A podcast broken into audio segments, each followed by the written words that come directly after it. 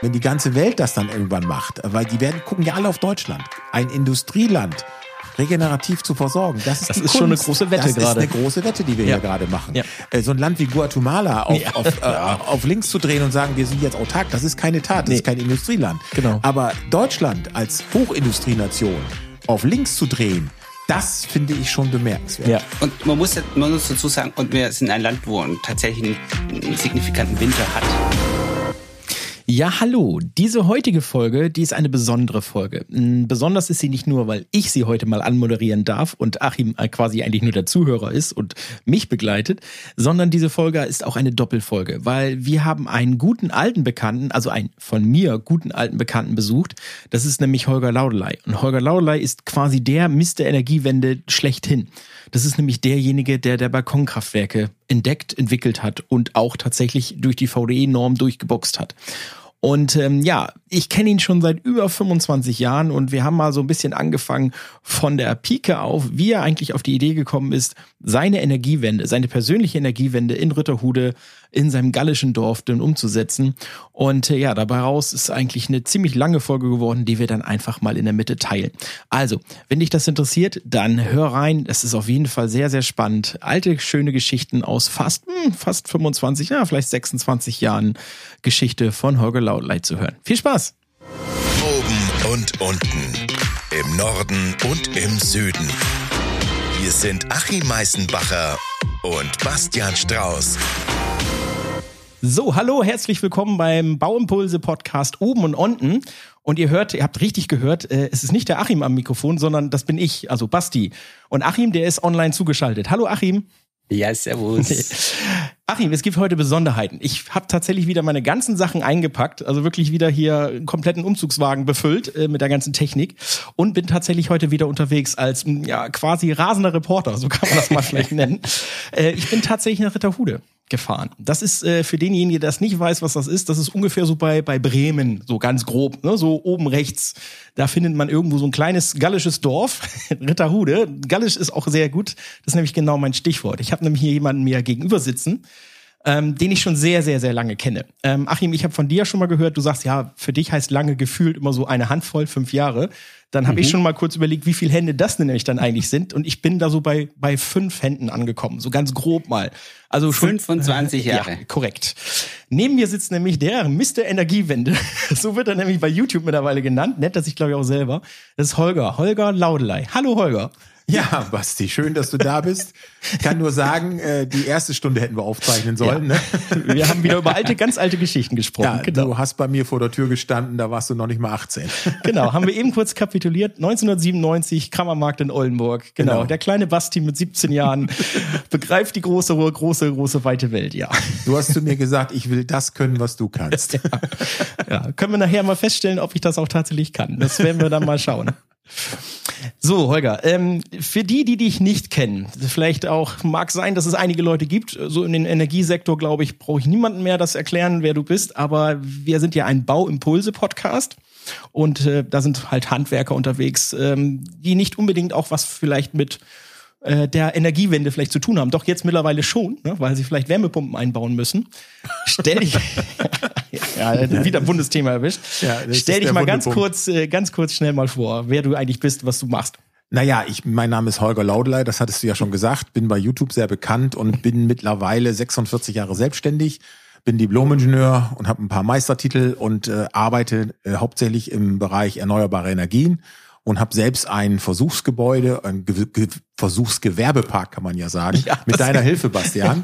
Bastian hat nämlich bei mir äh, die Diplomarbeit und die Masterarbeit gemacht und ich war dein Zweitprüfer. Genau. Und was wir da so auf die Beine gestellt haben und rausgefunden haben, das war schon legendär. Und äh, ich lebe halt in einem Gebäude, was seit 25 Jahren quasi keine Energiekosten verursacht. Äh, wir haben überhaupt keine Probleme. Wir fahren seit fast jetzt 30 Jahre, dieses Jahr 30 Jahre Elektroauto. Also ich bin ziemlich weit vorne, was die ganze Problematik der Zukunft anbelangt. Ja. äh, vor allen Dingen ist es jetzt ja vor allen Dingen, das ist jetzt ja gerade unsere Problematik. Ne? Also, also als ich angefangen habe bei dir hier, da haben die Leute dich ausgelacht, glaube ich. Ne? naja, ich, ich bin also, nicht nur ausgelacht worden, ich bin auch äh, als Scharlatan beschimpft worden. Stimmt. Das hast du Lug doch alles Betrug. mitgekriegt. Genau, Lug ja, und Betrug die, haben ja, sie gedacht, das kann alles gar nicht sein. Das gibt es überhaupt gar nicht. Man kann keine Gebäude bauen ohne Energiekosten. Ja, und mein stimmt. erster Kredit bei der Kreissparkasse haben die gesagt, ja, wir geben dir nur den Kredit für das, für den Rohbau. Und alles andere, das weißt du damals selber noch, äh, haben wir nicht äh, von der Kreissparkasse bekommen. Ne? Ja, wollten die nicht bezahlen. Ne? Nein, das war Unsinn. Man kann keine Gebäude bauen ohne Energiekosten. Aber, und Achim, das kannst du nicht sehen, aber es gibt hier tatsächlich ein kleines Dokument, das hängt hier vorne am Eingang, das hat er sich als allererstes eingerahmt. Das ist deine Die Nebenkostenabrechnung. Nebenkostenabrechnung aus dem Jahre 2003. Unten rechts steht die Abschlagszahlung. Da steht ein. Ah, das kenne ich vom YouTube-Video. das war das, wo die Eins steht, weil die Null nicht ging. Genau, eine Null ging nicht. Der Energieversorger konnte keine Null machen. Und ich bin hier, ich bin hier, muss man sagen, der Albtraum des Netzbetreibers. Ja. Äh, mittlerweile lassen sie mich ja machen und es ist eben Ja, einfach kur- nur kurze geil. Rückfrage. Also das, das ging nicht darum, das Gebäude mit Nicht-Energiekosten zu bauen, sondern zu betreiben. Ja, das hat keiner Okay. so, das hat keiner so richtig geglaubt und äh, wir haben es dann halt in den Abrechnungen bewiesen. Mittlerweile haben wir hier natürlich ganz andere Abrechnungen. Das Gebäude ist längst im Plus. Das Gebäude hat sich selbst verdient. Äh, Meine Frau und ich, wir leben hier, meine Familie, wir leben hier, wir arbeiten hier. Wir haben keinerlei Energiekosten und wir haben für, fürs Wohnen letztendlich auch nichts bezahlt, äh, weil wir in einer eigenen Gewerbeimmobilie wohnen. Wir haben auch eine Wohngenehmigung hier im Gewerbegebiet. Also ich denke mal, dass wir doch alles richtig gemacht haben. Hm, das stimmt. Ich habe ich hab, ich hab eine Frage. Ihr habt vorher gesagt, ihr habt zusammen was rausgefunden damals.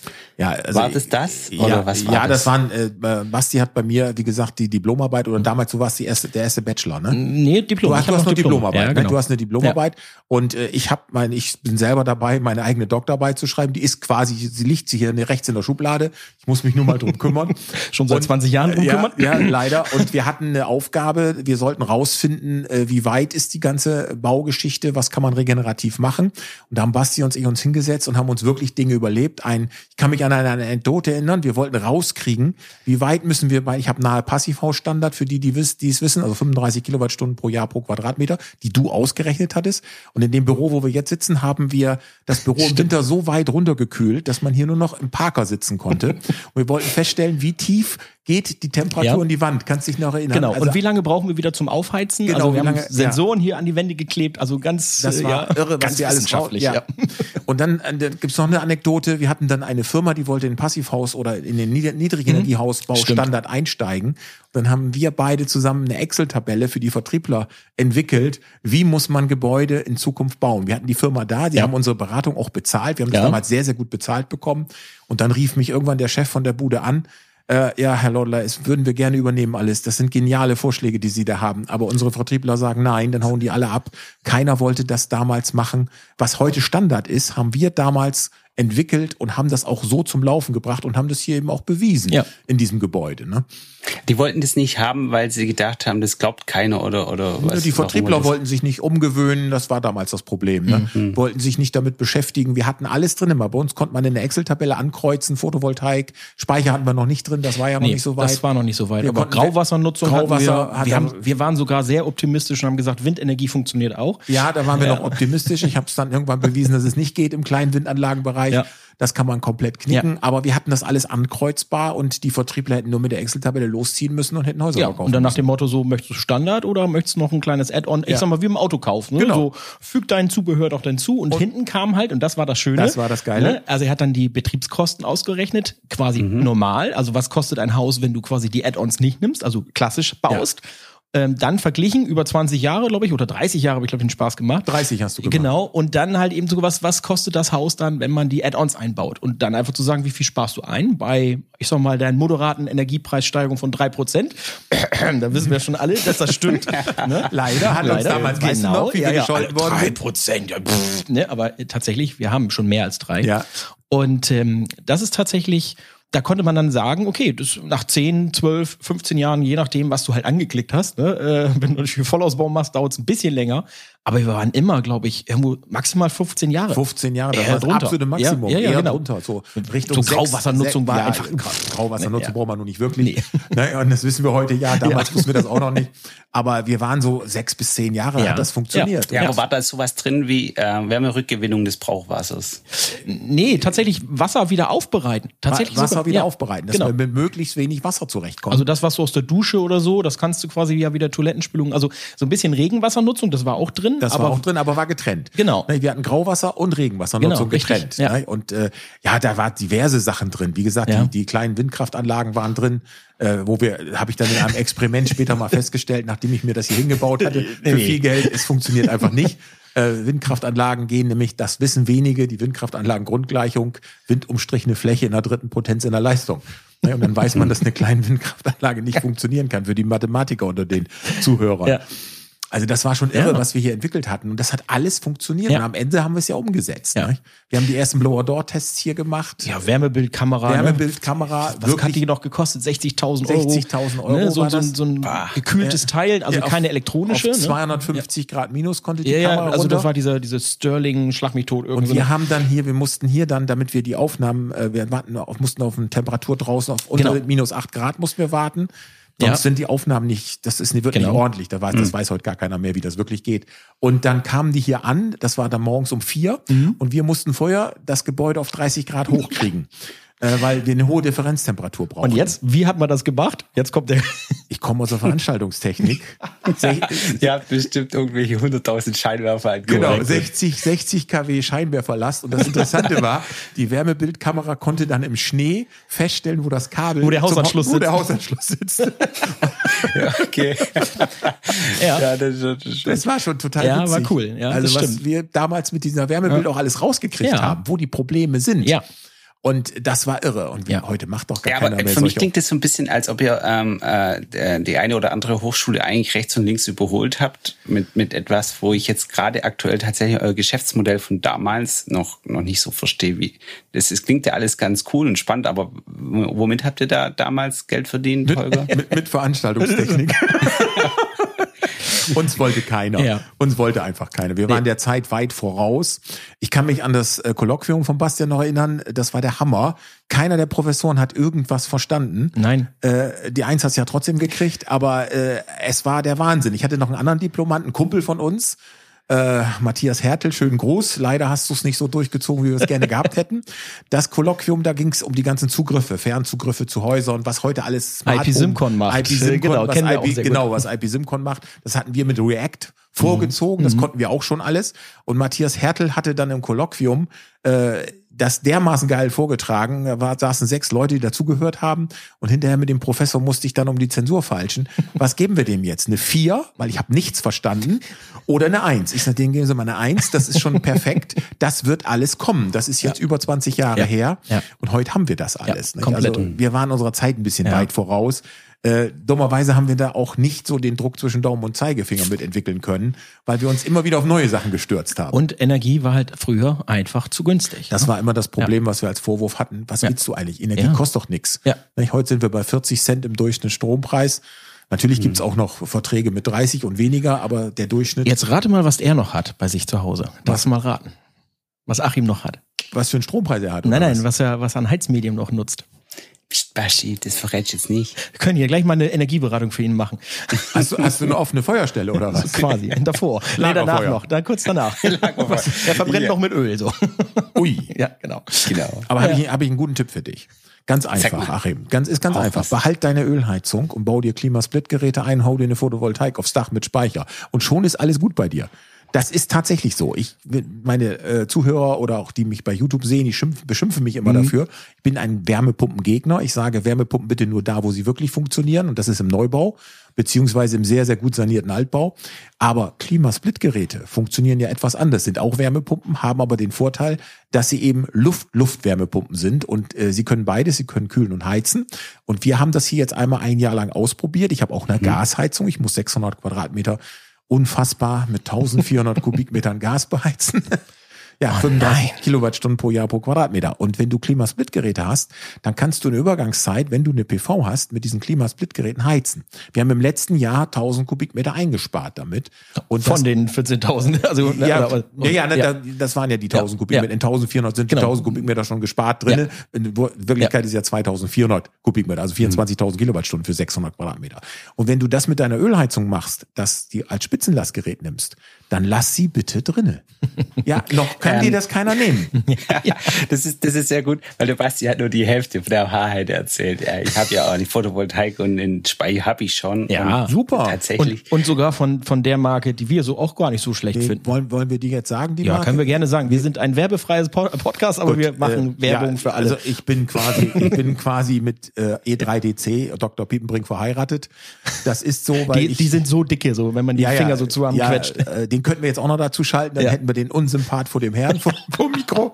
Äh, ich habe immer mal zu ihm gesagt, er wäre ein borniertes Arschloch, aber äh, er ist ein super Aber Typ. hat was drauf. Wir beide verstehen uns Ja. super. Und äh, ich habe damals, das kannst du dich noch erinnern, die, die Feldtests haben wir gemacht mit E3DC. Das war alles kein Spaß und heute ist die, die E3DC dem Hager-Konzern angegliedert und Ja. ist eine echte Industriemarke geworden. Mhm. ne? Und wir verbauen nur E3DC. Das hat nicht den Grund, weil es E3DC ist, es hat einfach den Grund, weil es funktioniert Ja. und weil die Wirkungsgrade da am besten sind. Auch wenn das ständig immer erzählt wird, dass das nicht der Fall ist. Es ist aber wirklich nicht wahr, was da immer wieder erzählt wird, weil wir wissen, was wir an Wirkungsgraden haben und äh, da kann ich dir nur beglückwünschen, dass du E3DC genommen hast. der, der, der, der Kaufentscheid damals, der ging eher in die Richtung, äh, wir wollten eine Inselstromlösung haben. Wir haben gesagt, wenn wir das schon haben, wenn wir schon Speicher haben, wenn wir schon äh, Photovoltaik haben, dann wollen wir auch in der Lage sein, uns selbst zu versorgen, wenn es denn nötig wäre. ja. Das geht Und- dann auf jeden Fall für neun Monate, weil du hast die Notstromfähigkeit dann gewählt von deinem wahrscheinlich S10-Gerät oder welches hast Mhm, du? Genau. Ja. S10, welche, wie viel Kilowattstunden? 19,5, 18 Kilowattstunden? Weißt du gar nicht, ne? Oh Mann, das ist immer traurig. Die Photovoltaikanlagenbetreiber, du. Ja, da gibt's doch nicht. Äh, nein. Aber, da musst du die äh, Module mal zählen in deinen Speicher. Ja, ne, muss mal gucken, wie viele Batterien du drin hast. Und äh, die Notstromfähigkeit ist wirklich legendär. Du kommst, Mhm. also wenn es wirklich notwendig ist, würdest du neun Monate erschaffen, Mhm. wenn du ein bisschen aufpasst, was du an Verbrauchern einschaltest. Also Backofen ist schon ein bisschen schwierig, Autoladen über äh, äh, also er kann es nicht, ich könnte es.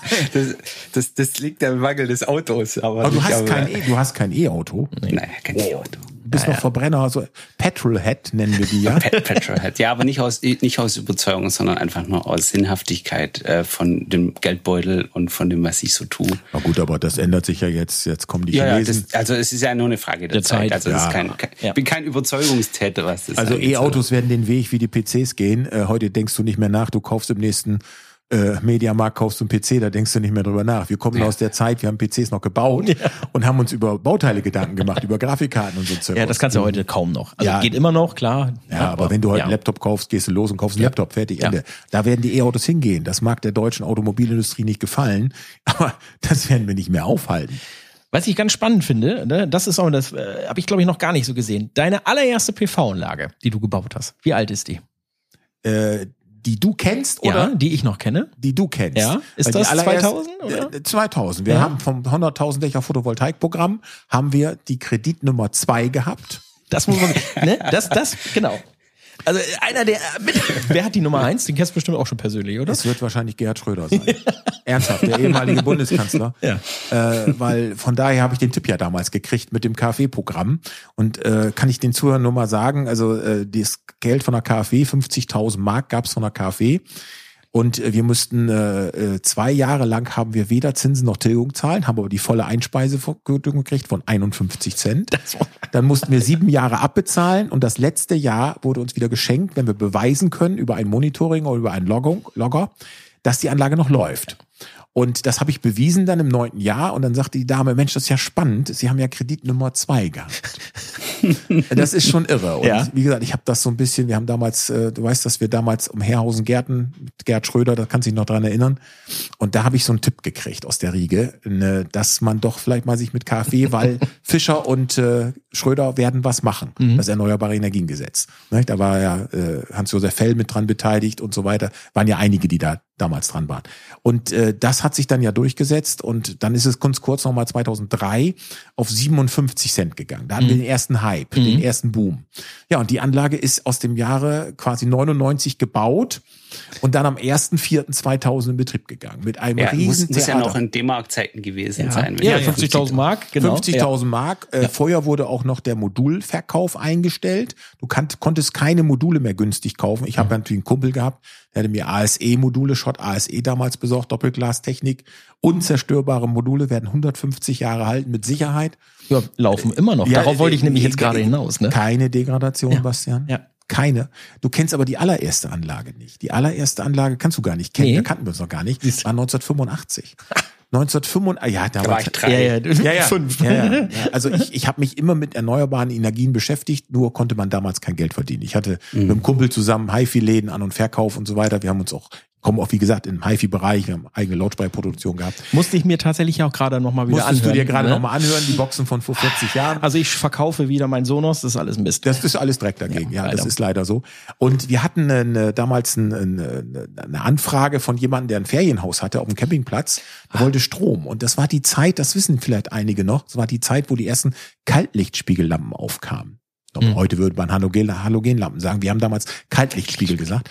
Und äh, er wollte unbedingt äh, das Ferienhaus mit Strom versorgen. Er wollte einen kleinen Kühlschrank betreiben und er wollte auf jeden Fall zwei Lampen betreiben. Und was haben wir gemacht? Die Älteren würden das wahrscheinlich jetzt noch wissen. Wechselrichter gab es eigentlich nichts ordentliches. Wir haben mechanischen Wechselrichter genommen. Wir haben zwei Telefunkenmodule besorgt. Damals gab es noch AEG Telefunken, aufbauen, einschalten geht nicht. Und äh, da haben wir zwei Module besorgt, A 120 Watt, unglaublich teuer, Ja. und haben die Module an einen äh, Motor, an einen Gleichspannungsmotor ge gepackt und auf gleicher Welle einen Drehstromgenerator laufen lassen. Und so hatten wir einen Wechselrichter, einen mechanischen Wechsel. Heißt übrigens in der Fachsprache Leonard-Satz.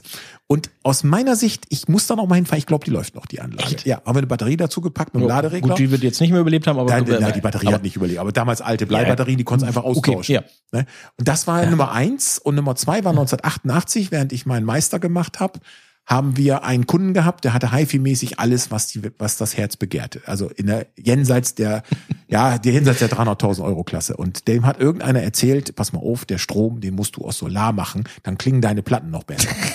ja, man, man glaubt, man glaubt, War was, gutes Verkaufsargument. ja, ja. Das habe ich natürlich, weil wir konnten dem einfach nichts mehr verkaufen.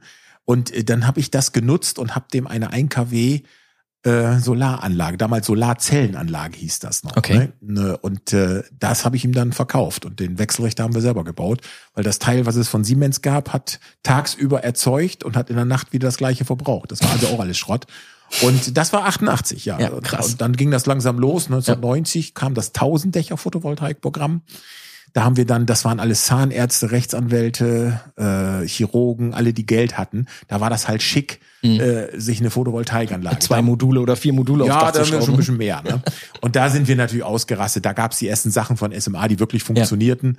Und das war natürlich irre. Ne? Ja. Das, man kriegte, man merkte, da, man kriegt tatsächlich was hin. Und man kann, das durfte damals zur solaren Selbstnutzung schon benutzt werden. Das war ja dann später nicht mehr der Mhm. Fall, kam ja erst 2009 wieder, die sogenannte Bonusregelung. Aber das war natürlich irre, wie die Leute merkten, Mensch, ich kann ja tatsächlich weniger Strom verbrauchen.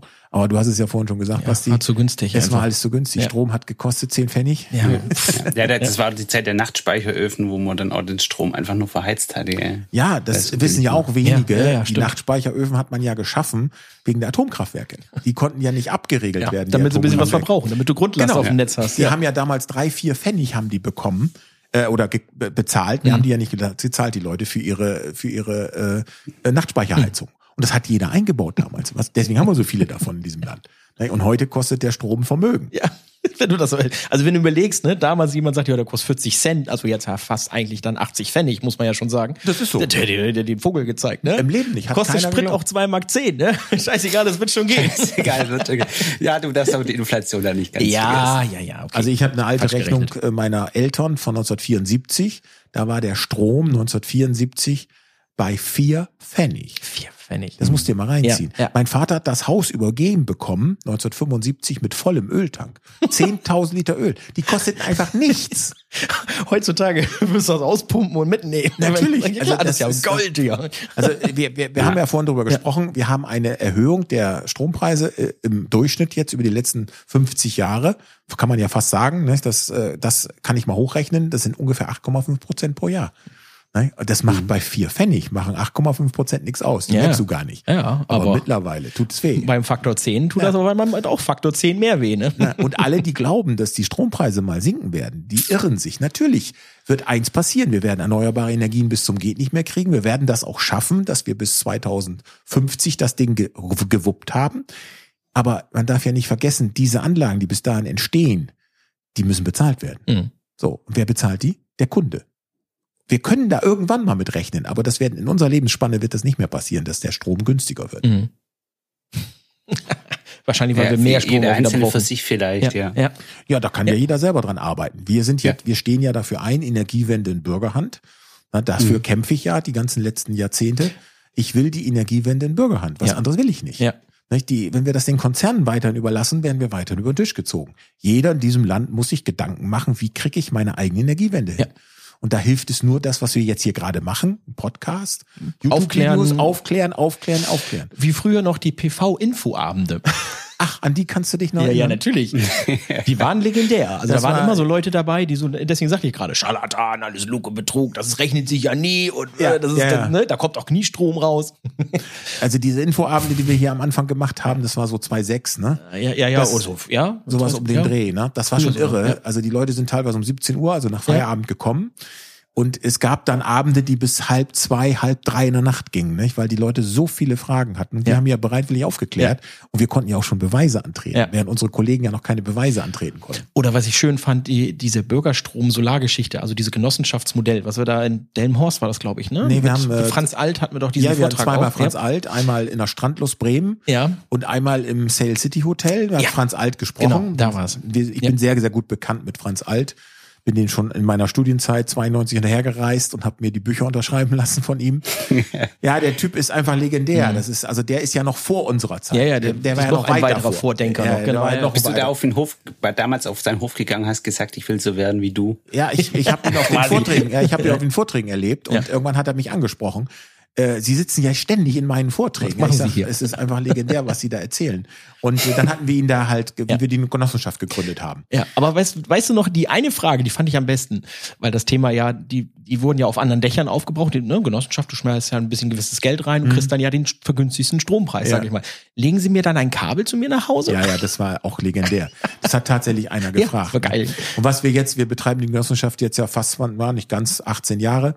Und der Hammer, was wir immer wieder kriegen, ja, wo bleibt denn meine Rendite? Ich sag, wir zahlen doch deine Rendite. Fünf Prozent zahlen wir doch jedes Jahr aus. Ja, aber mein Kapital ist noch gar nicht zurück. Ich sag, du hast auch nur 300 Euro eingelegt. Bitte rechne, von 5 Prozent von 300 Euro sind 15 Euro. Ja. Also kriegst du 15 Euro. Jedes Jahr. Jedes Jahr, selbstverständlich. Wo Ja. haben wir das Problem? Ja. Naja, also das ist auch eine Sache. Eine Genossenschaft gründen kann ich im Moment auch keinen empfehlen. Was kostet einfach zu viel Geld? Wir betreiben sie seit 18 Jahren und du musst ja dem Genossenschaftsverband angehörig sein. Du wirst jedes Jahr geprüft. Und dann äh, ist das alles nicht einfach. Du musst das Projekt noch betreiben, das musst du betreuen. Ne? Und dann musst du dich um den ganzen Genossenschaftswahnsinn kümmern. Ist auch nicht, ist auch nicht ganz einfach, eine Genossenschaft zu gründen. Du musst erstmal genügend Leute haben, die Kapital legen. Ja, ja. Ja, stimmt. Also Gedanke Genossenschaft kam auch vom gleichen Gedanken Energiewende in Bürgerhand. Ja, das ist also nach wie vor, da arbeite ich auch nach wie vor dran. Und äh, dann haben wir die Bürgerstrom Solar, was du angesprochen hast, Farrell Bürgerstrom Solar Mhm, mit. Thorsten Schonvogel zusammen, ehemaliger Kamerad von der Bundesmarine. Ja, Leute, ich war auch teilweise noch zwölf Jahre bei der Bundesmarine. Bundeswehrausbilder. Ich wusste vor bin durch eine nicht- harte Schule gegangen, ja. Ja, also das we- weißt du, dass wir äh, den Bundeswehrton bei den Veranstaltungen hatten. Ne? Ja, ja. Befehl und Gehorsam herrschte hier. Kann man heute mit jungen Leuten nicht mehr machen. Es funktioniert nicht mehr. Also ich habe noch mit Traversen geschmissen. Kann ich bestätigen. Ja. Also und dann habe ich mit dem zusammen haben wir die Bürgerstrom-Solargeschichten gegründet. Es war auch alles immer kritisch und die Leute haben gesagt, kommt das Geld auch zurück? Na, Jetzt sind die beiden Bürgerstrom-Solaranlagen in Farrell, die sind seit fünf Jahren bezahlt. Und die Leute, warum haben wir nicht mehr gemacht? Ja, dann lache ich an euch. Wir Ja. haben euch gezeigt, wie es geht. ja, aber ihr wolltet nicht. Nee, ihr wolltet ja nicht. Ja, Keiner ja. wollte sich kümmern. Ne? Und der, wir sind in einer ähnlichen Situation heute. Man siehe die Mehrfamilienhäuser. Es wäre unproblematisch, dass sie eine Energiegemeinschaft gründen. Der Vermieter will nichts machen. Dann gründen die halt eine Gemeinschaft, müssen sich einig sein. Das können sie ja schriftlich machen. Und dann kann man auf einem Vermietbude kann man was errichten, wenn man sich einig ist. Mhm. Da hakt's doch. Die mhm. Leute wollen doch nicht zusammen was machen, mhm. komischerweise. Ich habe ja immer wieder diese Problematiken von Mehrfamilienhäusern, haben wir ja diverse umgerüstet, wo der Vermieter ja gleich noch mal zu, ja, genau. wo der Vermieter der Energieversorger wird. Und was spricht dagegen, dass nicht die Hausgemeinschaft ihr eigener Energieversorger werden kann? Ja. Meckern immer rum, ja, wir können nichts machen, wohnen zur Miete. Leute, Arsch bewegen heißt mhm. das Thema. Ja, das ist eher mal eine mhm. Schutzbehauptung. Mhm. Natürlich ist das eine Schutzbehauptung. Ja. Oh, ja. Holger, eine Frage, wo Gerne. wir gerade bei dem Thema sind. Es gibt doch diese Freiflächen, Freiland, äh, Solarparks, wo als Invest äh, Investitionsprojekte gesehen mhm. werden, wo du sagen kannst, da kannst du hingehen und 100.000 Euro investieren und dann kriegst du deinen eigenen kleinen Deine eigene Parzelle. Parzelle. Ja. Was hältst du da davon? Wir nennen das Parzellieren. Wir versuchen das mhm. jetzt seit zwei Jahren auf die Beine zu stellen. Es mhm. hakt einfach an Baugenehmigungen für Freilandanlagen. Wir haben also mhm. eine große Fläche auf zehn Einzelflächen verteilt, ungefähr 650 Hektar. Da würden 650 Megawatt draufgehen. Das ist schon nicht schlecht, ja. aber wir bekommen keine Baugenehmigung. Baugenehmigungen fallen in diesem Land im Moment nur für große Energieversorger. Das haben wir jetzt festgestellt. Also bei uns äh, ist es nicht möglich. Wir haben das Privatkapital, wir haben Privatinvestoren, die sofort da reingehen würden. Auch das mhm. Modell, man müsste es das über die Blockchain machen, das müsste noch entwickelt werden. Unsere Idee ist, dass der Mann in, in Frankfurt in, in, in, äh, in einer Mietwohnung ja aus Cuxhaven den Strom kriegt. Jo. In dem Moment, wo er eine Kilowattstunde verbraucht, wird die da erzeugt. Wir legen wieder ein langes Kabel. Ja, brauchen wir ja nicht. Das, ah, ja, geht, geht, geht über die, ab. Genau, machen wir, oder ein Blockchain, schieben wir das rüber. Das Energiewirtschaftsgesetz genau. und ja, das EEG ist dahingehend ja, geändert worden. Wir dürfen ja durchleiten. Ja. Das sind dann nur die okay, Durchleitungskosten. Okay, pass auf. Äh, Habe ich also ich ich versuche es zu verstehen. Also die die Baugenehmigung äh, für so großflächige Photovoltaikparks, die quasi aus privat äh, unternehmerischen sind. Aspekten, die werden anscheinend nicht so gern erteilt oder gar nicht erteilt. Hm. Aber Konzerne also, wie weiß es ich, Vattenfall, ENBW. Kein, Schon eher. Kein, kein, kein Problem. Die Baugenehmigungen fallen äh, in vier Wochentakten. Das, das heißt, ist, die haben da die richtige Lobby auch. Ja, die haben doch jetzt, eins ist klar, Energiewende müssen wir machen. Ob die Energiewende in Bürgerhand gemacht wird oder ob die Konzerne sie machen, ist für die Energiewende erstmal scheißegal. Das spielt keine Rolle. Und die haben natürlich erkannt, die großen Netzbetreiber und die großen Konzerne, wir müssen jetzt Energiewende machen. Jetzt ist die schöne Schlaraffenland mit Kohle und äh, äh, Atomstrom vorbei. Und jetzt mhm. müssen wir machen. Und das bedeutet in Wind investieren, hauptsächlich in Offshore-Wind, mhm. weil das mhm. erträg, äh, wesentlich ertragreicher ist und natürlich in Freiflächenanlagen. Ne? Wenige wissen das, dass wir, um die Bundesrepublik zu versorgen, sind nur 6400 Quadratkilometer notwendig. Äh, das hört sich jetzt viel an, ist aber nur zwei Prozent der Gesamtfläche. Nicht? Die Bundesrepublik hat 357.000 Quadratkilometer und das sind auch komischerweise die zwei Prozent, die sowieso niemand braucht. Nicht? Also das geht nicht um Ackerland vernichten oder so, es geht jetzt nur noch um Größe schaffen. Mhm. Ja, weil, so, so, so, ja, ja, ja verstehe. Und du, du glaubst, das ist äh, Lobby Thema und ich meine, ja, ganz klar. In, in BW und so weiter, wenn du dir überlegst, ja, wie viele Arbeitsplätze haben die? Ich muss jetzt lügen, aber 20, 30.000 Arbeitsplätze, die da irgendwo drin stecken. Nein, das sind, das sind, mehr. Das sind wesentlich mehr. Lass okay. die ganzen Netzbetreiber und Energieversorger zusammen 400.000, 500.000 Arbeitsplätze bereitstellen. Mhm. Das kommt ungefähr. Mhm. Die sind so auch so auf Augenhöhe mit der Autoindustrie, mhm. ein bisschen drunter. Und das darf man nicht unterschätzen. Und die wollen natürlich ihre guten Chefposten alle nicht hergeben. sich alles bezahlen lassen. Und da wird halt auch wirklich Geld verdient. Wenn ja. du bei einem Energieversorger bist, also mein Schwager ist bei einem Energieversorger, ich sage jetzt das Gehalt mhm. nicht, ich kenne es ganz genau. Äh, Bastian, wir haben, wir das, haben das Falsche gemacht. Wir genau. haben genau das Falsche gemacht. Ja. Wir haben uns äh, um Weiterbildung gekümmert. Wir haben uns darum gekümmert, andere aufzuklären, aber ja. wir haben uns um die eigene Karriere nicht gekümmert. Irgendwie nicht, nee. nee ich ich habe ich hab, äh, lustigerweise, vorher, wo ihr das erzählt habt mit dem, mit dem ähm, äh, Schrebergarten Photovoltaikanlage. Hätte ich gedacht, das war bestimmt ein Anwendungsfall, der zigtausendfach auch funktioniert hätte. Theoretisch, ja. Man, haben wir nicht verkauft, den ne? Leuten, ne? Wenn man denn äh, quasi damals vielleicht schon an den Gedanken gegangen wäre, wie kann ich das eigentlich da draußen so ein Produkt machen, dass es alle Schrebergarten besitzt, weil das ist ja ein Kühlschrank haben, Licht haben, ist ja? ja eigentlich ein Use Case, wo man sagen müsste, äh, hätte vielleicht funktioniert, aber zu dem Zeitpunkt war der noch viel mehr die Tüftler und die, ja. die ja, das, das Wort Photovoltaik gab es ja noch nicht mal. Wussten ja nicht mal okay. pH oder F, ne? Nein, wir wussten. Also ihr hättet den Markt es schaffen müssen, das ist immer ja, schwer, ja. Ja, ja das war zu dem Zeitpunkt. Ja, guck mal, Anfang 2000 war der Markt noch nicht mal da, richtig? Nein, ich, ich kann, ich habe dir eine kleine Anekdote. Der Energieversorger und Netzbetreiber wollte von mir den Beweis haben, dass wenn der Strom im Gewerbegebiet ausfällt, dass die Anlage Ach, ausgeht. Das nennt sich selbstwirkende Freischaltstelle, äh, ist von Anfang an in Wechselrichtern integriert gewesen, dass wenn der Strom ausfällt, muss auch die Anlage ausgehen, falls einer am Travo arbeitet, dass er rückwärts kein Gewicht kriegt. Ja. Hat auch Mhm. noch Belastungsprobleme. Und wir sollten hier vom Energieversorger aus dafür sorgen, dass einmal alles abgeschaltet werden kann. Und wie, wie kostet das? Und dann bin ich rumgegangen, kannst du dich noch dran erinnern, dann bin ich rumgegangen und habe hier die Leute gefragt, was kostet das, wenn ihr abschaltet? Und dann kam ich auf eine Summe, wenn wir das hätten gemacht, 25.000 Euro, weil die wollten der selbstwirkende Freischaltstelle, die letztlich im Datenblatt des Wechselrichters zu sehen ist, wollten Wollten die nicht nachgewiesen glauben. haben. Die wollten das nachgewiesen haben, dass wirklich der Strom am Travo aus ist. Das muss man sich mal vorstellen. Wir haben das dann natürlich mit, mit Gutachten und so weiter. Das hat aber alles einen Ja. Wahnsinn an Geld gekostet. Ja, und das, heutzutage ist das so ein Standard, ne? ja, selbstwirkende Freischaltstelle Ja. oder Netz- und Anlagenschutz ist, ist in jedem kleinen Wechselrichter drin. Ich denke immer noch an diese 52 Hertz Thematik, war glaube ich auch nochmal eine ganz spannende Geschichte, finde ich. Das ist ne, auch, also, weil man einfach gesagt hat, ich glaube 52, Komma, schlag mich tot. Da muss der Wechselrichter wegschalten, wenn zu viel 51,5 ist es Genau. jetzt. Das Schöne ist ja, keiner hat drüber nachgedacht, wenn das so groß ist, dass das alle Wechselrichter da machen. Da hat keine Sau drüber ne, So, nachgedacht. dass du so 36 Gigawatt am Netz hast und jetzt kommst du an diesem Punkt, dass vielleicht alle Leute ihren Fernseher ausschalten, dass die Spannung steigt, auf einmal hast du zu viel Frequenz und dann steigen mal eben 36 Gigawatt Das, das, das, PV-Anlagen das aus. ging einfach nicht. Äh, Das ist auch das Problem der gesamten Energiewende. Man muss jetzt diese ganzen dezentralen Anlagen vernünftig in einen Guss bringen. Ja, das ist eine gar große nicht so Cloud einfach. quasi, ne? Ja, dass die gesteuert werden. Ja. ja ich habe da in diversen YouTube-Videos ja Vorschläge für gemacht. Mhm. Das Problem ist ja, das größte Problem ist gar nicht das Übertragungsnetz, also das Hochspannungsnetz. Das ist ziemlich gut überwacht. Mhm. Da weiß man, was man tut. Das, unser Problem ist das Verteilnetz, also von der Also Mittelspannung, Mittelspannung, genau, auf in das Niederspannung. Niederspannungsnetz. Das ist unser großes Problem. Wir haben überhaupt keine Ahnung, Mhm. was da läuft. Wir fliegen durch die Alpen mit einem Flugzeug mit schwarzen Scheiben.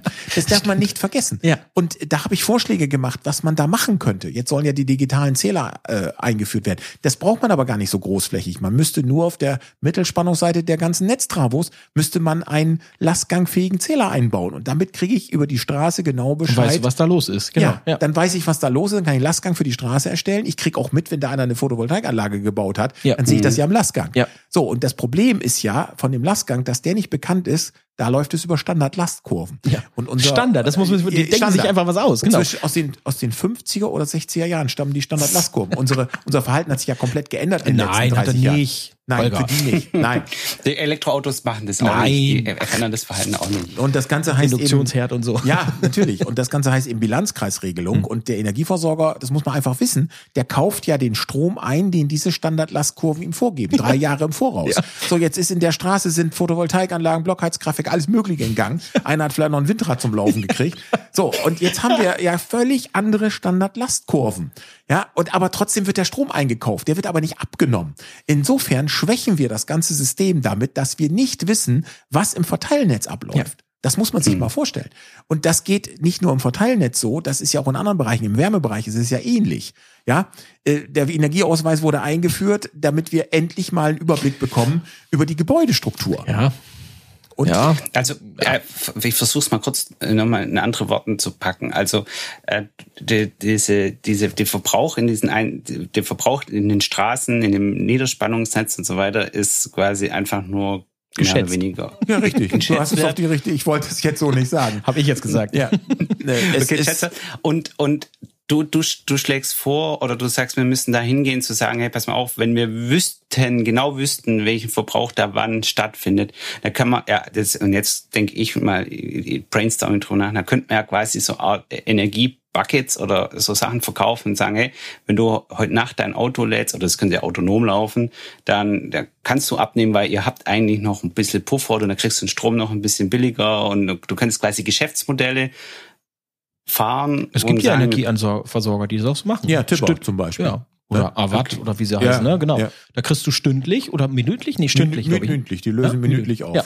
Das heißt, du hast. Ja, okay, dann- aber das ist ja. das ist ja, das ist ja wieder auf oberer Ebene. Ja. Wo es mir Ja. jetzt ging, ist zu sagen, pass mal auf, auf dieser, auf dieser Stadt oder Kommune oder Straßenebene zu sagen, dass man da gar nicht weiß, was da eigentlich los ist, sondern das quasi irgendwo oben subsumiert und dann ganz viel wahrscheinlich auch Toleranzen vorhalten muss, weil man gar nicht genau weiß, was da eigentlich los ist. Das ist das ist große richtig. Problem. Diese ganze Bilanzkreisregelung ist wahnsinnig kompliziert und führt letztendlich zu völligen Fehleinschätzungen, weil man einfach nicht mitbekommt. Natürlich melden wir Photovoltaikanlagen oder Energieerzeuger an, aber äh, der Verteilnetzbetreiber kriegt das ja nicht mit. Da spricht ja die eine Seite nicht mit der anderen Seite. Es werden ja diese Standardlastkurven, diese Einkäufe von Energie vorher erledigt. Das heißt, unser ganzes Energiesystem auf regenerativer Basis wird letztendlich falsch angegangen, weil wir auf der wichtigsten Ebene, der Verteilnetzebene, weil da hängen die Verbraucher alle dran.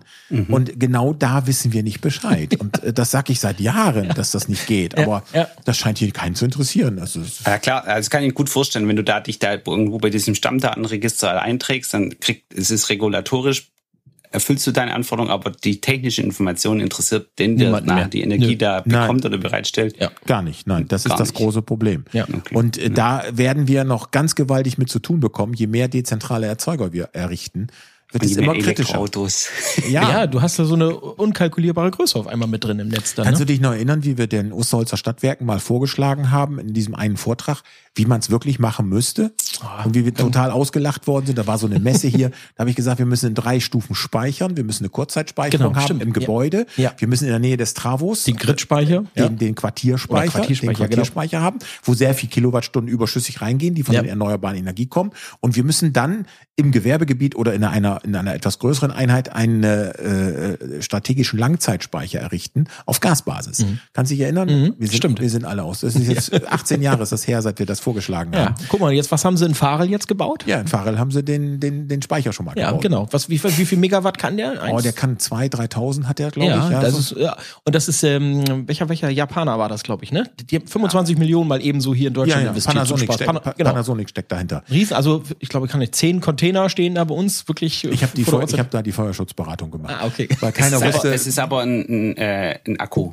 Das ist ein Akku, Ja, ja. ja. Oder der ein dient, Gas. Der, der, Nee, nee, nee, nur das Gas. ist ein Akku, der dient zur Netzstabilisierung. Genau, die haben einmal Langzeitspeicher, glaube ich, Ja. ne? Also Feststoffbatterien und äh, Lithium, glaube ich. Genau, dann, ne? Also das zwei Kombinationen da drin. Das ist ziemlich gut Ja. kombiniert, ist auch Ja. sehr, sehr gut geworden. ja, also So. ist auch reine Monitor, also auch so ein Testspiel ist das, gerade so. so, Also, und und ja. die, wenn wir dieses, diese Szenarien durchspielen würden, dann wäre die Energiewende auch unproblematisch, weil gerade ein Quartierspeicher hat den Vorteil, da können die Autos, die nachts kommen, ja aus dem Akku laden mit hohen Leistungen. Dann kann man da wirklich DC laden mit, mit 150 kW oder 50 Hm. oder je nachdem, was das Auto kann.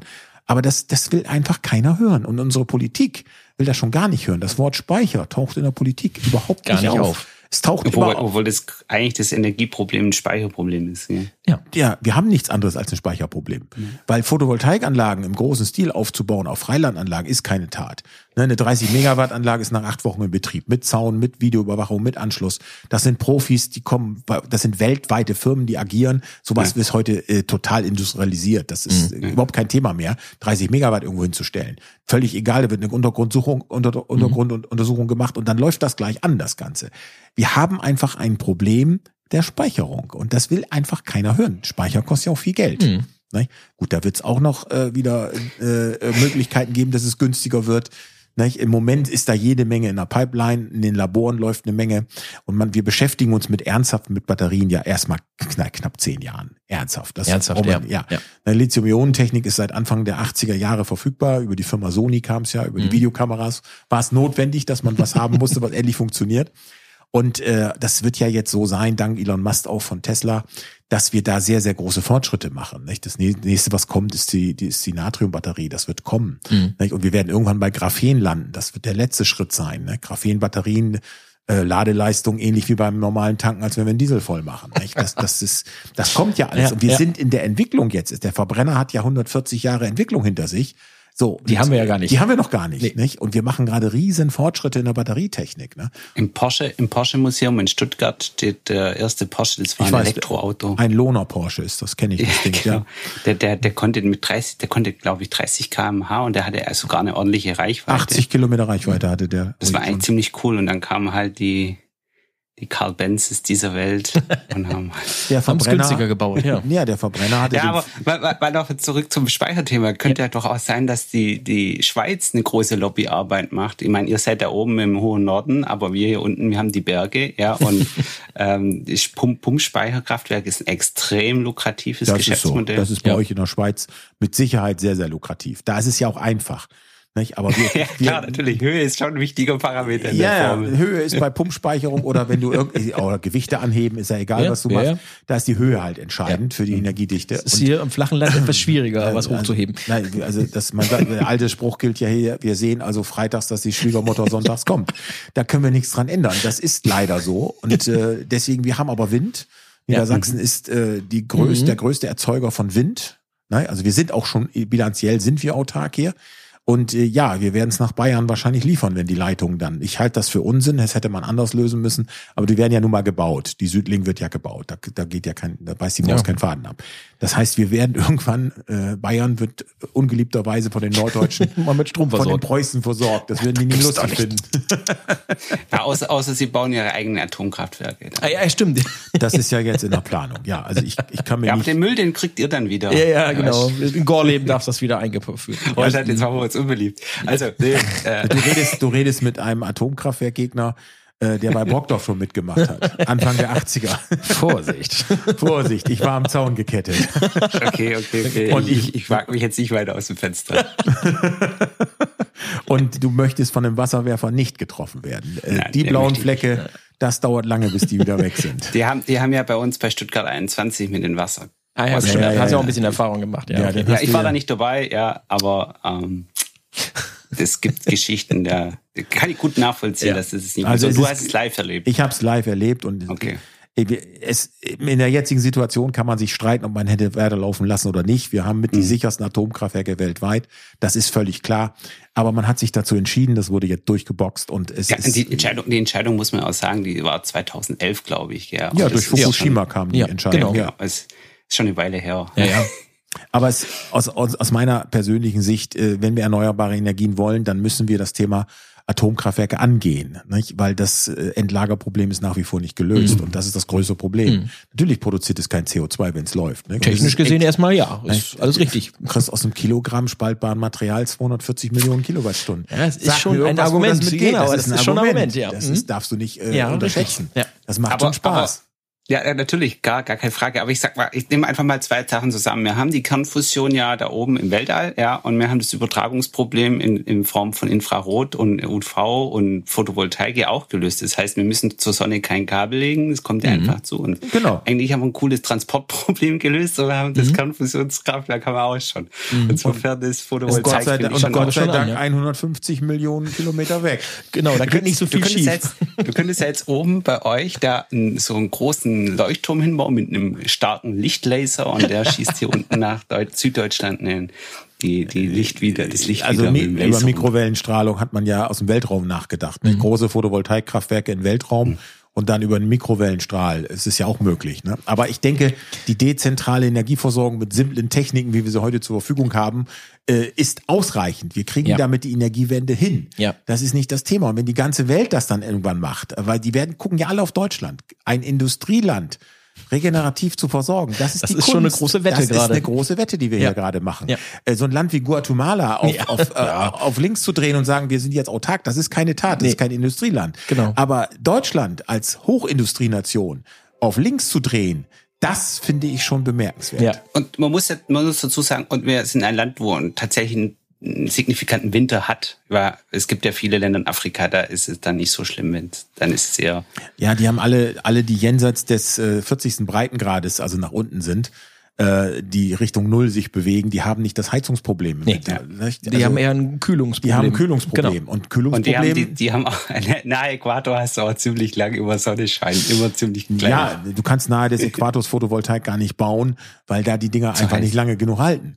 Nicht? Ist zu heiß oder Der Tod einer Photovoltaikzelle ist die Hitze. Hm. Nicht? Und deswegen kannst du in der Sahara auch äh, nicht unbedingt Photovoltaikzellen packen. Aber die Chinesen habe ich jetzt letztens gelesen, die bauen doch in einer, einer ihrer Wüsten da dieses äh, 200 Gigawatt Ja, Solarpark die rein. fangen die erst, also ne, die wollen also riesengroße Anlagen bauen. Die bauen auch im Himalaya in 4000 Meter Höhe bauen die auch. Da haben wir immer Sonne, Mhm. keine Wolken. Schön kalt. immer kalt, alles gut. Natürlich kann man das machen. Man muss natürlich bei hohen Temperaturen oder Temperaturunterschieden, da altern die Module schneller. Das muss man dann abwägen, was Mhm. Ja, man an der die, aber die, die, tauschen die einfach aus wie so in einem, im Rechenzentrum die Festplatten. Da fährt einfach einer die ganze Zeit rum und Tauscht Festplatten Ja, aus, ja, ja, ja. so wird es wahrscheinlich auch kommen. Ich meine, man muss natürlich die großen unbewohnten Gebiete nutzen, wenn man richtig groß Photovoltaik. Wir müssen ja auch auf Gasumsetzung irgendwann gehen. Nicht? Und äh, dann braucht man, Also braucht Power man to einfach Gas. Leistung, Mhm. Power Ja. to Gas, das wird ja kommen. Ja. Nicht? Oder Power to irgendwas, aber Hauptsache, ja, eine Hauptsache. Haupt, ja, wir Ja. müssen ja eine strategische Langzeitspeicherung und die heißt nun mal Wasserstoff, Mhm. beziehungsweise methanisierter Wasserstoff. Das heißt also mit CO2-Verbund. Und wir müssen es, und das ist der Hammer, das wird noch keiner hat das auf, dem- Schirm. CO2 muss aus der Luft wieder raus. Mhm. Damit wir hier lebenswerte Bedingungen schaffen für unsere nachfolgenden Generationen. Ne? Für die sehe ich nämlich ziemlich schwarz. Ne? Jetzt kommen Es, natürlich es, gibt, es, es gibt so ein paar äh, For- Forscher, Forschercontainer, die so CO2 umwandeln Dinge machen. Und natürlich, wenn Climax du in der ja, Schweiz, ja. Ja. ja, ja, wenn du das wieder ins, ins Gas reintust, dann hast du zumindest das, was du nachher verbrennst, So vorher ist wieder es. rausgezogen. Ja, ja, das, Ja. Das ist so. Ne? Und Aber da sind die auch noch weit. Das ist, ne, also da sprechen wir auch das E-Fuels und so Kram an. Ja. ne, also, aber das ist ja nicht in großen Massen produzierbar. nein, gerade. das wird sich auch aber- nicht in großen Massen durchsetzen. Ja. Ne? Kur kur kurze Frage, Holger. Hm. Ähm, Im Vergleich zu jetzt, äh, so, gibt ja diese Soja, also die, wo, wo du sagst, du machst da Öl, Industrieöl draus oder sowas, Hm. wo du sagst, da, da scheint ja die ganze, den ganzen Sommer Sonne auf dieses Sojafeld und dann wandelst du nachher um und machst im Prinzip auch nichts anderes wie wieder Öl oder Erdgas draußen. Da ist wahrscheinlich so eine, so eine Elektrolyse mit Wasserstoff und äh, äh, ähm, Methanisierung wahrscheinlich wesentlich produktiver wie so ein Sojafeld, schätze ich mal. Naja, bei diesen Sojafeldern haben wir ja das ähnlich wie mit den Maisfeldern das Problem, dass äh, alle, die dagegen sind, sagen dann, hier geht's mit Lebensmitteln zur Sache und Ja, das wir alles Monokultur und dann- Monokulturbildung Ja, ja, genau. und so weiter und so weiter. Äh, das ist ja bei den Biogasanlagen letztendlich das Skill-Kriterium gewesen, dass die eben zu viel Mais auch verbraucht Ja, haben. klar, weil das aber da funktionierte auch, ne? Deswegen Ja, ja. sind die auf Mais irgendwann, weil du dann ja auch eine saubere Anlage bekommst und nicht alles Mögliche da reinschmeißt. So ne? ist es. Du brauchst ja, Ja. irgendwas, Aber der damit auch. Wirkungsgrad der Fläche Ja. müsste eigentlich bei Photovoltaik mit Methanisierung besser So, sein so wie so ein. Maisfeld, oder? Ja, weil wir haben bei dem, wenn wir anfangen, Wasserstoff mit Photovoltaik herzustellen, brauchen wir keine Wechselrichter. Wir können direkt aus den Mhm. Modulen Gleichstrom dann nutzen, ja. die Gleichspannung direkt auf die Elektrolyseure geben. Da müssen halt Entwicklungen gemacht werden, dass der Wirkungsgrad steigt. Der ist im Moment sehr schlecht, also 50 Prozent ist der nur. Der muss hoch auf, ich vermute mal, dass wir auf 90 Prozent müssen, damit sich's lohnt. Weil wir hinterher ja wieder, wir müssen ja aus dem Wasserstoff auch irgendwann mal Ja, wieder da ist auch wieder ein Verlust. Ja, Brennstoffzelle. Ja? Der ja. Verlust ist auch 50 ja, Prozent. genau. Und wenn Ja, man gut, da hast du aber Wärme, Wärme schon da mal. hast du schon mal, die Wärme als kann man noch Abfall, nutzen. ne? Ja. Es sei ja. denn, man, kriegt- man kriegt diese Arbeitspunktregelung, was wir Mhm. ja auch mal besprochen Mhm, haben, wenn genau. man das hinkriegen würde. Verschiebbaren Ne? Arbeitspunkt, genau. Verschiebbaren Arbeitspunkt, das Ja, ist ja. das große Problem bei den Brennstoffzellen. Ich verstehe langsam, wie ihr Abende füllen konntet mit eurem Ja, Abende? Abende? Wir haben nur gesagt, der Tag hat nachts um 36 halb zwei Stunden. so. Ja, nee, der Tag hat 36 Stunden gehabt. immer. Ja, Basti und ich, wir haben uns, äh, wir, wir hatten nie andere Themen, ne?